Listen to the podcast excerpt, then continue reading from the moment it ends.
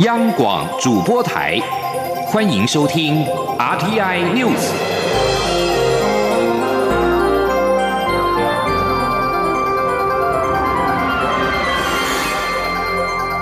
听众朋友您好，欢迎收听这节央广主播台提供给您的 RTI News，我是张顺祥。首先把新闻焦点关注到是，美国国务卿蓬佩奥认定香港不再自治，香港特殊的待遇恐怕被取消。中国全国人民代表大会二十八号将审议港版的国安法授权法案。美国国务卿蓬佩奥赶在前一天表示，他二十七号已经向美国国会报告，香港不再拥有自治，这意味香港的特殊待遇恐怕被取消。而依据美国的法律。若美国总统认定香港自治程度不再足以享有特殊的待遇，有权发布行政命令暂停。蓬佩奥二十七号推文表示，他今天向美国国会报告，依据目前事实，香港已经不在中国之外拥有自治。他强调，美国跟香港人民站在一起。美国国务卿目前是依据一九九二年《美国香港政策法》，需定期检视香港情势发展，并向国会提出报告。去年十一月生效的《香港人权与民主法案》，则要求国务卿在年度报告当中特别检视香港各方面的自治以及自由的状况，并判断香港是否仍该享有美国法律之下规定的特殊待遇。而在香港，立法会二十七号恢复国歌条例草案二读辩论，再度引发反送中示威者抗争，并且持续到晚间。旺角一带传出了堵路、焚烧杂物等情况。根据港警通报，截至到二十七号晚间七点半，已经逮捕超过三百六十人。中国全国人民代表大会二十八号将表决香港版的国安法立法授权案。有香港民众在网络上发起港版国安法五二八表决 Be Ready 活动，并以英文写道：“你通过法律，我们开始战争。”预料将出现更激烈的冲突。香港警察二十七号晚间十点十九分在官方的脸书通报表示。晚间的抗争集中在九龙旺角区，有人走出马路，占据弥敦道以及西洋菜街一带的行车线，并在路中央纵火焚烧杂物。有火堆曾经传出多次的爆炸声。在黄大仙区，有人涉嫌藏有瓦斯罐以及打火机等物品而被逮捕。香港警方表示，截至到二七号晚间九点半，一共拘捕超过了三百六十人。被拘捕者包括了涉嫌藏有攻击性的武器、藏有工具可以作为非法用途、非法集结以及参与没有经过批准的集会等等。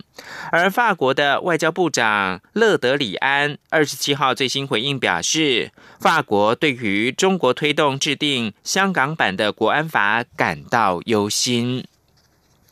焦点回到台湾，中国推动港版的国安法立法，引发了港人的抗争。台湾是否修法进一步的强化港澳民众的庇护机制，引发讨论。对此，蔡英文总统二十七号表示，他跟行政院长苏贞昌已经达成了共识，将由行政院组专案，对港人提出人道救援的方案。总统强调，无论现行的港澳条例是不是要调整，台湾照顾港人的决心不变。请央广记者刘玉秋报道。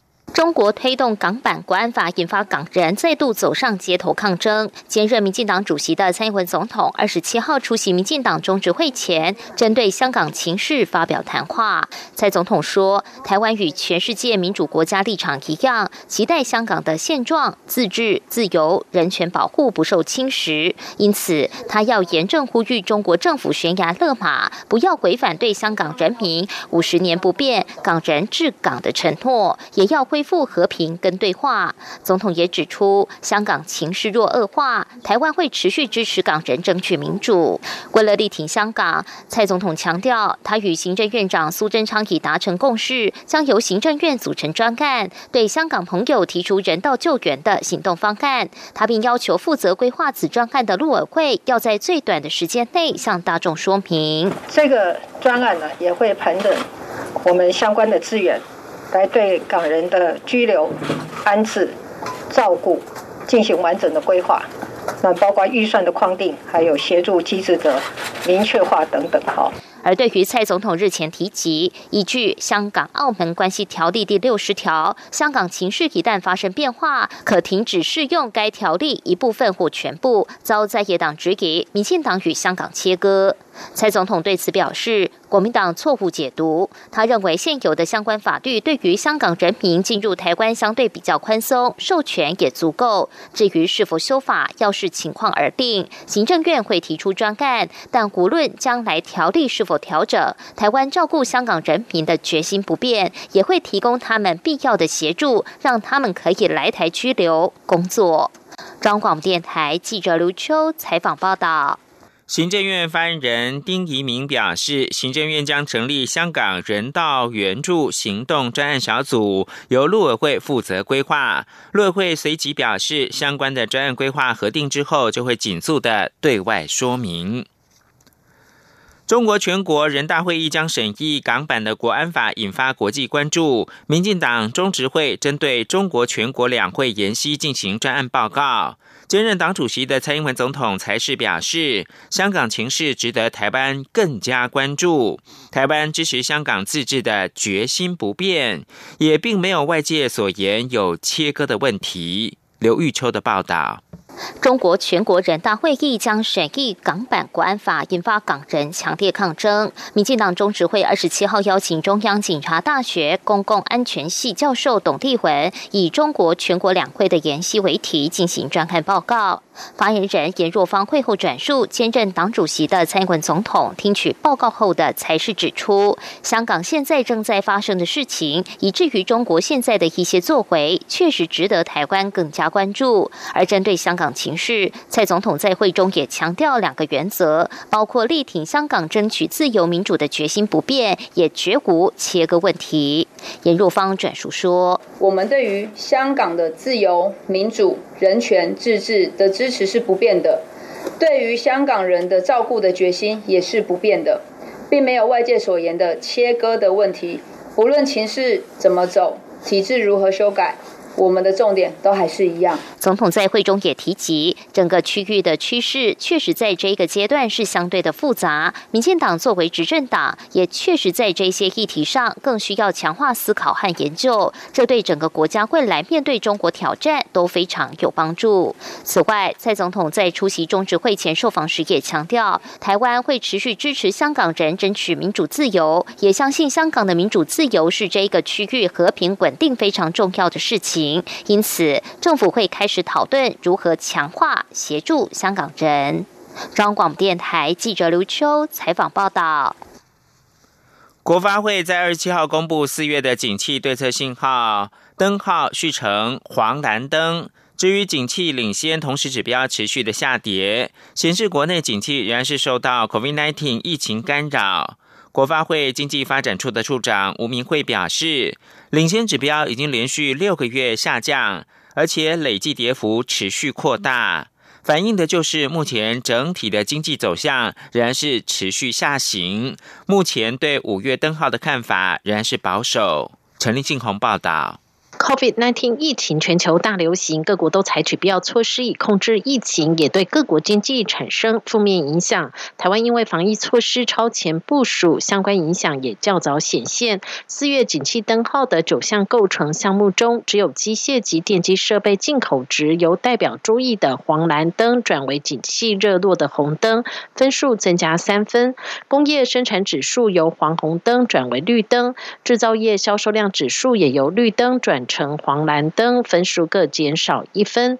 另外，代表批发、零售及餐饮营业额由绿灯转为蓝灯，分数减少两分。其余五项灯号不变。整体来看，四月景气对策信号综合判断分数为十九分，较上个月又减少一分，灯号续成黄蓝灯。值得注意的是，景气领先指标中仍有六项持续下滑，包括外销订单动向指数、制造业营业气候测验点、实质半导体设备进口值、工业及服务业受雇员工进进入率、股价指数、建筑物开工楼地板面积等。国发会经济发展处处长吴明慧表示，这也显示经济持续往下行。吴明慧说。看到那个领先指标哈，它现在是累计六个月的下降，然后它累计的跌幅是六点九二 percent 那所以目前看到这个这个还在持续的下跌嘛，所所以我我想它反映的就是我们可以看到整个整个经济的走向，它事实上是在往下走的。不过，吴明慧也指出，由于目前台湾防疫加，政府也陆续推出相关振兴措施，对于内需像是批发、零售、餐饮等服务业将会有很大改善。另外，三大投资方案持续推动，使得包括机械、电机和设备进口值呈现红灯，显示投资面具有信心。较令人担忧的是，台湾受影响主要在外需部分，因此反映在出口制造业的营业气测验点表现都显示信心薄弱。他也坦。成这样的现象要好转没那么快，对五月灯号持续保守看待。中央广播电台记者陈林信鸿报道。中选会遭到批评，行政体系罢韩先锋。对此，中选会二十七号表示，中选会是独立的机关，依法办理选务，担保选务的任务，而不是任何人的输赢。依法办理罢免案选务工作，何错有之呢？此外，对于教育部发函各大专校院，提醒六月六号罢函投票日，员工应该以放假来处理。教育部解释，这是依照中央选举委员会来函转知。媒体报道，中选会作为独立机关负责选务，最应该维持中立，却成为行政体系罢韩先锋。距离罢韩还有十天，中选会已经发出二十三篇的新闻稿，更开先例，用 Google 地图公开罢韩投票所查询。而罢韩投票倒数十天。国民党主席江启臣表示，台湾在面对疫情冲击、国际局势变动的内外交迫之下，执政党仍然是不放弃以行政手段协助罢韩工作的可能性。国民党会虚心的检讨各界的批评，也恳求高雄市民在投票前重新的思考是否的努力跟成绩。再给韩国瑜一次机会，延续高雄的幸福。请听央广记者刘品希报道。国民党主席江启臣二十七号下午在中常会中发表谈话。他指出，美陆对峙竞合的局势显然将在疫情过后更加明确。香港局势变化也牵动两岸互动，此刻更应该是朝野共同面对世界变局的关键时刻。但朝野间的互信却因为罢免高雄市长韩国瑜的动作略显薄弱。台湾社会持续虚耗空转，对立激化，绝对不利于因应快速的国际局势变化。但执政党在目前内外交迫中，仍不放弃以行政手段协助罢韩工作的可能性。江启臣说，在中央政府纾困振兴作为不利的情况下，国民党更要积极串联地方政府进行振兴工作。国民党执政县市包括高雄、台中、新北、金门，都超前部署振兴工作。党中央也将持续积极联结国民党执政现实，共同推动安心旅游、防疫旅游，希望携手面对后疫情的经济冲击。张启臣重申，国民党力挺每一位国民党从政同志，包括十五位党籍县市长。国民党也有责任与韩国瑜及所有地方政府合作，以施政成绩证明国民党的执政经得起考验。他恳求高雄市民在罢韩投票前重新思考高雄市府的成绩，再给一次机会。他说：“面对各种的意见及批评，我们除了虚心检讨，也要再次。”恳求高雄的乡亲投票前重新思考，是否团队的努力跟成绩值得您再给一次机会，继续延续高雄的幸福。谢谢大家。此外，对于行政院初步规划以新台币一千元购买三千元面额的振兴券，江启臣质疑这让人分不清是商业促销还是政府的振兴政策。他指出，马政府在金融海啸时期发放消费券的做法才是最实质的振兴。国民党人主张透过每人发放六千元现金，以刺激消费。央广记者刘聘熙在台北的采访报道。我是黄宣荣医师，在国人团结努力下，武汉肺炎疫情获得稳定控制。提醒民众务必落实室内保持一点五公尺，室外一公尺。无法维持社交距离时，应佩戴口罩。另外，营业场所内可提供干湿洗手设备与量测体温，并采取实名制。只要个人业者都能落实防疫，集会即可不受室内一百人、室外五百人的限制。有政府，请安心。资讯由机关署提供。是阳光，翅膀打开了世界之窗；是阳光，翅膀环绕着地球飞翔。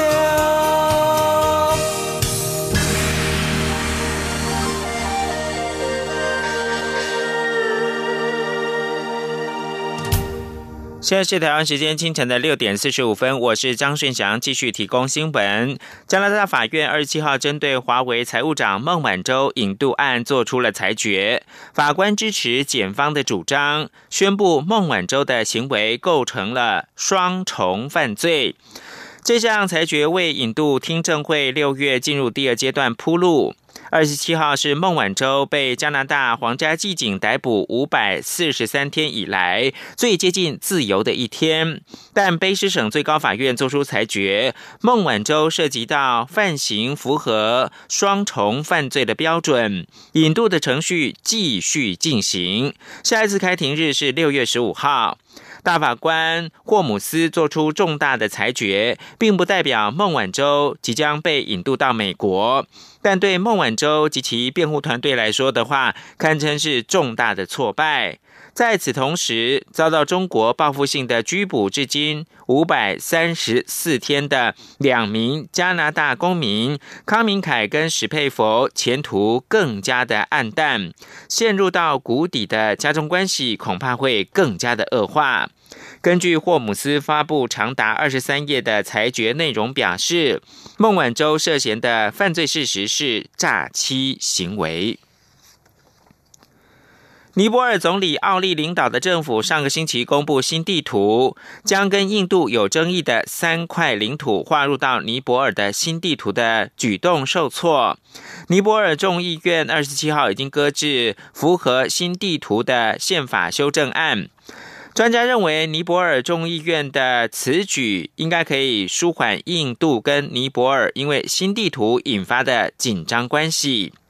知情人士告诉印度的《斯坦时报》，由尼泊尔总理奥利大力推动的宪法修正案遭到尼泊尔众议院搁置。新德里跟加德满都的政治消息人士表示，奥利政府推出的新地图无法获得尼泊尔各个政党的共识。许多政党认为，奥利是借着操弄。过尔克民族主义，借此要巩固自己在尼泊尔共产党政府当中的地位，并且寻求连任。接着，把新闻焦点回到台湾。后疫情时期，政府有意发放振兴券来刺激国内经济复苏，初步严拟推出每个人支付新台币一千元换三千元的振兴券，但外界有声音质疑，为何是不直接的发给两千元呢？对此，兼任民进党主席的蔡英文总统二十七号在出席民进党的中执会时受访表示，希望透过振兴券的使用，让消费有乘数效果。因此，他期望把振兴券设计到最好，能够好领好用，也鼓励大家多消费，这是政府最重要的目标。而行政院七月将推出的振兴券相关的规划，已经进入到最后阶段。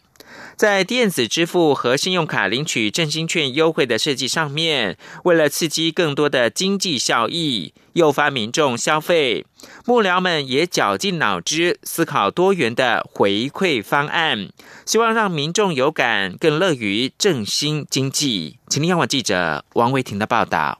各界瞩目振兴券规划内容，行政院和相关部会连日来密集召开会议，讨论细节规划。本周向行政院长苏贞昌报告后，正式定案。振兴券分成实体券与电子版两部分，民众花费新台币一千元可以获得三千元的振兴券，其中两千元的优惠额度由政府负担。民众可持健保卡网络预购实体券，并于超商取货或直接到邮局购买实体券。至于电子版的振兴券，在信用卡、电子票证和电子支付的优惠回馈细节，则还在设计中，尚未定案。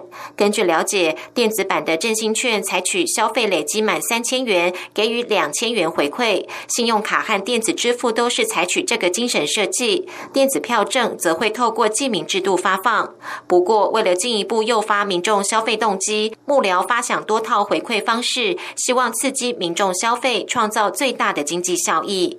行政院发言人丁仪明二十七号受访时表示，行政院指示公股行库配合电子版振兴券，在信用卡或是台湾配加码推出优惠，鼓励民众消费。丁怡明说：“有我们有请公股银行啊，还有一些只要是国营事业可以加码帮助的，呃，加码再加价的，比如说他可能你可能刷公股行库的三千元，我就在上送你几百元。”丁一鸣表示，振兴券于七月暑假时使用，就算六月七号疫情解封，也不会因此提前推出。他说，行政院希望搭配暑假出游潮，民众出游旅游消费，造福小商家，制造加成效果。若提前在暑假前发放，可能都会花在民生物品或是奢侈品的消费上。中央广播电台记者王威婷采访报道。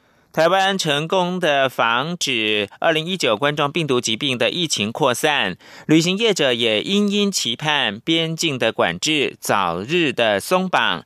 对此，中央流行疫情指挥中心的指挥官陈时中强调，台湾的安全跟开放边境是两回事，而需确保万一病毒入侵，台湾是否有足够的抵抗力。事实上，防疫新生活正是为了要开放边境、跟世界当朋友所做的超前部署。请听央广记者吴丽君报道。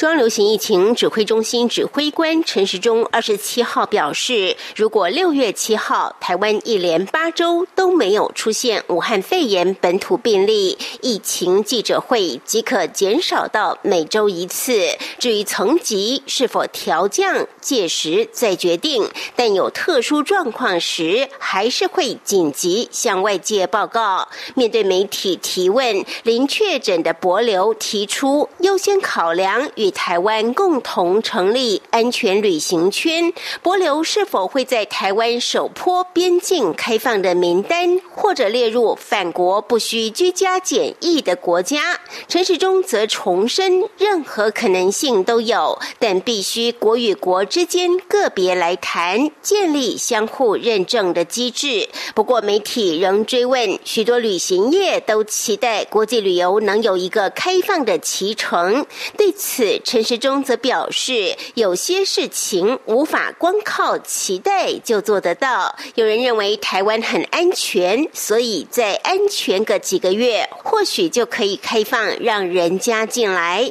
但这是两回事，因为比台湾更安全的地方并不多。陈时中强调，重点是万一有病毒入侵的时候，台湾的抵抗力够不够？而这个抵抗力就是。防疫新生活是否落实？而事实上，防疫新生活正是为了要开放边境所做的超前部署。他说：“好，我讲一个更明显说，如果我们今天不准备开放边境，所以台湾现在什么都可以不用做。好，以台湾现在的情况，什么都可以不用做，它还是很安全。可是问题是我们不可能置外于世界。好，所以我们现在这个防疫新生活，并不是为了现在在台湾去维持现在。”安全的情况，是为了要开放边境跟世界当朋友做的超前部署。陈时中指出，只要大家防疫做得好，即使开放边境遇到漏网之鱼时，台湾也不致扩大成灾。中央广播电台记者吴丽君在台北采访报道。随着疫情逐渐在台湾趋缓，交通部长林佳龙二十七号特别携手陈时中，带领全台湾的旅游业者展开七地连线大会师，正式的启动防疫旅游的彩线行程。林佳龙还当场宣布，将在七月一号开始正式的启动安心旅游，并配合扩大国旅补助，提振国旅的市场，以作为未来国际旅游的典范。而台湾的口罩外销禁令呢，将在下周一，也就是六月一号解除。经济部长沈荣金二十七号在中央流行疫情指挥中心表示，十四天九片的口罩实名制仍然是会持续的。日后若疫情出现变化，政府的口罩库存量低于一亿片，就会将每日口罩的定额征用量从八百万片提升到一千两百万片。确保国人无论如何都能够买到口罩。记者陈国伟的报道。武汉肺炎疫情爆发后，我国从一月三十一号起全面征用国产口罩，至今累计征用十三亿片口罩，现有库存约三亿片。经济部长沈荣金表示，国内口罩每日产量从疫情初期的一百八十八万片，到现在可以达到两千万片。随着国内疫情趋于稳定，民众购买需求下降，口罩国家队也完成阶段性任务。六月一号起，除了开放口罩内外销，鼓励口罩国家队进军。国际杯也将让这段期间支援口罩生产的国军逐步退场。沈荣金指出，政府后续每日向全国口罩厂商定额征用八百万片，以持续十四天九片口罩实名制的供应量。其余产能则开放厂商自由买卖，不限定价格范围。由于实名制每片口罩新台币五元的价格不会变，民众可以在比价后再看怎么买，而且也不再限制国人寄口罩到海外的对象和数量。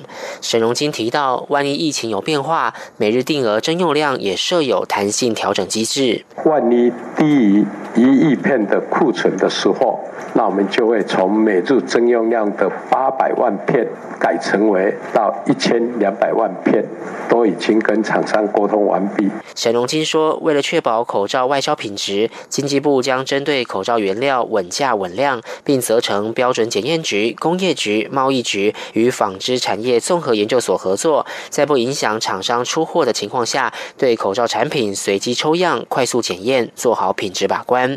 中央流行疫情指挥中心指挥官陈时中则提到，统计五月十一号到五月二十四号第七波口罩实名制，全国共有两百九十七万人付款完成。五月二十五号起的第八波，则只有一百八十五万人购买。六月八号起的第九波，目前更仅剩二十六万人预购。所以他相信各地买口罩的排队之苦将能逐渐过去。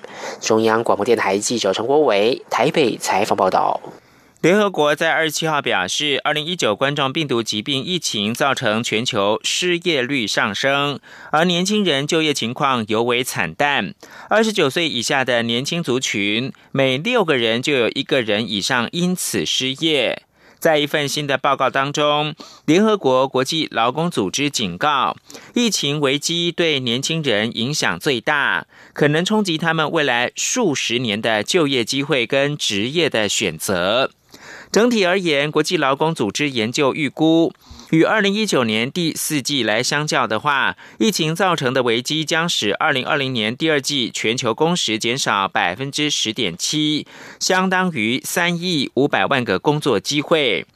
国际劳工组织表示，他们没有充分的数据能够确定自疫情爆发以来的年轻人的失业率。